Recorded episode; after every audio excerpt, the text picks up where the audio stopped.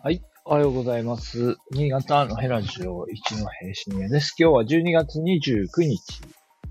えーと、もう、曜日がわかんない。木曜日ですね。はい。えーと、まあ、年末になりまして、えー、まあ、仕事納め、もう終わったという方もいらっしゃると思いますが、まあ、年末にね、向かっているですね。はい。で、えっ、と、まあ、新潟市内は、あ今日は天気落ち着きまして、まあ、先週あたりね、結構雪で、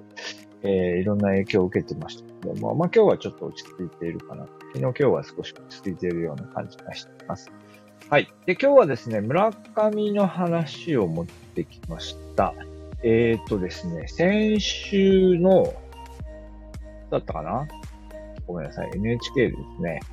えー、12月24日ですね。あ、そうそうそう。12月24日も結構雪がひどかったんだと思うんですけど、12月24日、あ BS で、BS、BS、どっちだったかな。まあ、NHK の BS で、えっ、ー、と、蘇る新日本機構というので、昭和53年放送の、えー、越後酒物、酒物語、新潟県三表川。まあ、いわゆる三表川の酒漁のことを、えー、扱った昭和53年のドキュメンタリーが、えー、放送されました。えー、で、このあの、何回かご紹介してたことがあったと思いますけど、蘇る新日本機構結構ずっと定期的に録画して、なんか面白そうなのをぼちぼち見てるんですけど、えー、まあいいのはですね、あの、まあ昭和のそのテレビ番組の映像なので、まあ、いろんな意味で、あの、映像の作り方とかは、あの、古めかしいところもあったりするんですけど、えー、ただ、まあ、記録としては非常に、まあ、貴重な、えー、もので、えー、まあ、私からすると、まあ、自分の子供の頃の、え、まあ、各種の映像が、まあね、出てきて、えー、まあ、その当時の自分は全然面白くなかった。まあ、今見ると面白いということと、あと懐かしいな、みたいな。のも、ね、地域によってはありますし、もちろんそのね、子供の頃はそんなにいろんなとこ行ってませんから、えー、ほとんどの場所は行ったこともないようなところの話なんですけど、えー、ということと、それから同時にもう一つは、その、この昭和の時代に撮った映像のこの場所が今どうなってるかっていうのを撮りに行って、これはなかなかいいですね。まあ、という話を前にしたことがあったような気がしますが、えー、で、今回は、えっ、ー、と、村上市の三表川の酒漁、えー、の話をしていました。えー、はい。えっ、と、今どうなってるんでしょうね。まあ、あの、もちもちろん村上以前として酒の町として知られていますけど、まあ10年ぐらい前かな、やっぱ村上行った時にはこう、なんていうなんか、ネムロって書いてある酒の、あの、えー、入れ物が結構置いてあったりして、やっぱりなかなかこう、村上で鮭がこう、あの、加工するための鮭の原料を十分調達できてないのかもなぁなんて言って思いながら、えー、見ていた記憶があります。まあ現状はどうなんでしょうね。で、あの、村上行くとね、伊予小屋会館ってね、あのー、建物があって、なんだろう、伊予小屋って思ってたんですが、伊予小屋っていうのは鮭のことなんですね。えー、まあ、なので、まあ、その酒と共にあった酒、酒と共に暮らしを立ててきた、えー、村上の歴史というのを、えー、まあ、辿ることができる快感なんでしょうね。入ったことがないです、で、えっ、と、まあ、今回の番組でこう、やっていた話は、えー、まあ、この青と武平寺という、ね、村上藩士の話が、青と武平寺は出てきたかなちょっとあ出てきてたと思うんですが、村上藩が、あまあ、あのー、鮭を、あのー、まあ、なんですか、えー、水産資源の管理っていうのは江戸時代に、まあ、やったっていう話ですよね。あの、乱獲から鮭を防あの、守りながら、えー、じゃその持続可能な、その鮭漁のモデルをこう作った、えー、村上藩のお取り組みっていうのを、があったんだという話で、えっ、ー、と、なんか川をこう二つにこう分けて、で、えっ、ー、と、えっと、あの、あれですよね、孵化、あの、自然に孵化をさせて、で、えー、そのお、ちゃんと産卵をさせて、それをこうまた川に戻してやってっていうのを、あの、きちんとやって、それであの、乱獲による、その、鮭の、えー、なんですか、鮭が取れなくならないように、えー、自然、あの、なんだ、資源管理をしながら、えー、やるという仕組みを、こう、開発。えー、いう、おさらいって言うんですけど、おさらいっていう言葉が NHK の国が、多分おさらいっていうその、なんですか、その自然、資源管理の仕組みというのを、うん、作った。種川っていうね、種川っていうのは多分、川の支流を作って、その支流の方では種をこうちゃんとこう残すような、えー、仕組みをやったっていうことでしょうね。っていう話が出ていて、で、で今日タイトルにつけたのはその後の話が、で、まあ、この仕組みはですね、その、まあ、江戸時代が、まあ、明治以降も、えー、この仕組みを、まあ、続けていって、で、これで、あの、なんでしょう、地域の人たちの、えー、収入源としていった。具体的にはなんかね、士族の、え人たちが多分これをこう、このビジネスモデルを会社にするのかな。まあ、とにかくそれ、そこを村上のこう、えー、地域資源として残していって、えー、で、それを、あのー、えー、し、士族が、えー、生き残っていくための、こう、うんと、なんだ、収入の手手段と、収入を得ていくための手段としていったと。っていう話だそうですね。で、で、そのさらに出てくるのは、えっと、まあ、この団体だったのかな？団体はですね、そのプールしたお金を、えー、多分村上城の、村上城石の保全に充てるっていうことと同時に、えー、士族の死、えー、あれですね、えー、指定の、えー、教育資金というか、教育、えー、への援助に充てたと。まあ、奨学金ですかね。奨学金のような形で運用していって、まあね、士族の、ね、その明治維新の後、えー、士族の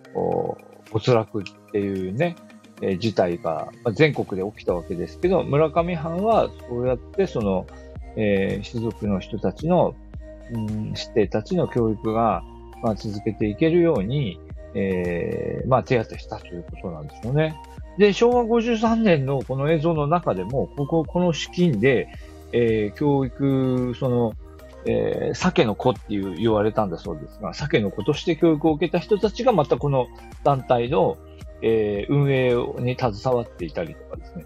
えー、っていうような話が出てきて、すごいな。で、そうなんですよ。で、うんと、で、現在もこの団体は財団法人村上定石保存育英会。まあそういう名前で、その昭和53年も出てました。えー、村上定石保存育英会という形で、えー、存続していて、どうなんでしょうね。まあその奨学金みたいな制度が現在もあるのかどうかは調べていませんが、まあ多分村上定石の保存、保存活動っていうのを、えー、続けていると、えー、いうことなんじゃないかなと、ではないかと思います。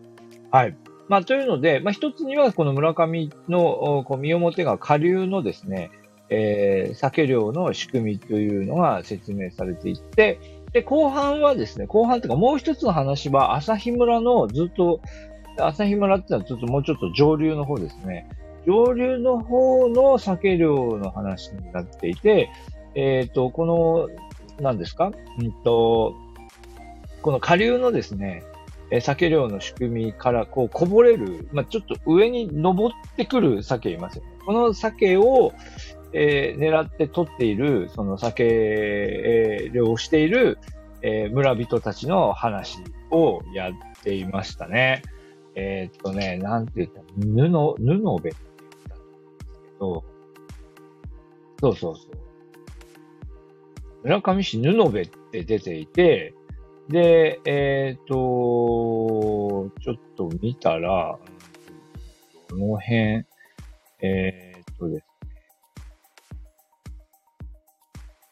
ね。うん。まあ、三表川沿いなんですけど、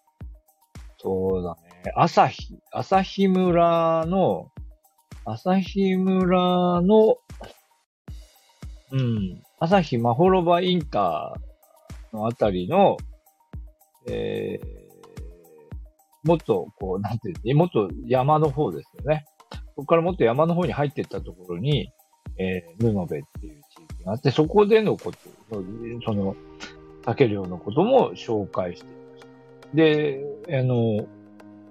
まあ、その当時、昭和53年に新しい、その、なんていうか、あの、酒漁、酒の、その、えー、なんか、種川の仕組みを近代化したような仕組みっていうのが、えー、下流で作られていたんですけど、まあ、それに伴って布部のその酒量は結構壊滅的な打撃を受けるみたいなことが、うん、ちょっと紹介されていて、まあ、上流と下流の間のこの利害対立がね、あるというようなことが少し説明されていましたね。はい。えー、で、村上市ぬ、布部は当時多分朝日村という村だったわけですが、現在は、うんと、村上市布部になっていて、どうなってるんだろうな、みたいなとこなんですけど、まあ、布部柳場っていうのはね、検索すると出てくるんですが、布部柳場は、あの、Google では、えー、閉業って書いてあって、これいつ閉業したんだろうなとか、いろいろ気になりますよね。あ、でも、ああ、そうか。でも、数年前の口コミとかは残ってますので、まあ、このあたりまではまだ残っていて、発売営業してたの、コロナ禍以前はね、営業してたのかなと思います。まあでもちょっと見ると、焼き鮎とか書いてるから、そうね、鮭がどうのこうのではないんだろうね、これね。だからね、だと思いますけど、まあでもそういう、こう、うん、ところが、あ残っていたということも出てきます。で、残念ながらこの番組ですね、えっ、ー、と、その、最後の方がですね、私の家だけか、他のところもそうか、多分まあ内側だと思うんですけど、あの、こう、あの、雪で BS のアンテナが多分、あの、不不調になってしまいまして、多分最後の方を見てない。だから昭和53年の映像を撮った後の、まあ、いわゆる振り返りで今はこうなってます。これはまだ確認できてませんで、まあ、もし再放送あればまた見てみようかなと思っていますが、えー、まあ、もしご存知の方、ご覧になった方いらっしゃったら教えていただければと思います。昭和53年放送の、えー、新日本、蘇る新、えー、蘇る新日本機構で昭和53年の鮭の、えー、村上の、なんだっけ？はい。えー、新潟酒物語、新潟県三表川回ですので、まあ、もしご覧になった方いたら、最後の方どうなっていったのかっていうのを教えていただけたら。はい。今日はここまでにしたいと思います。はい。ありがとうございました。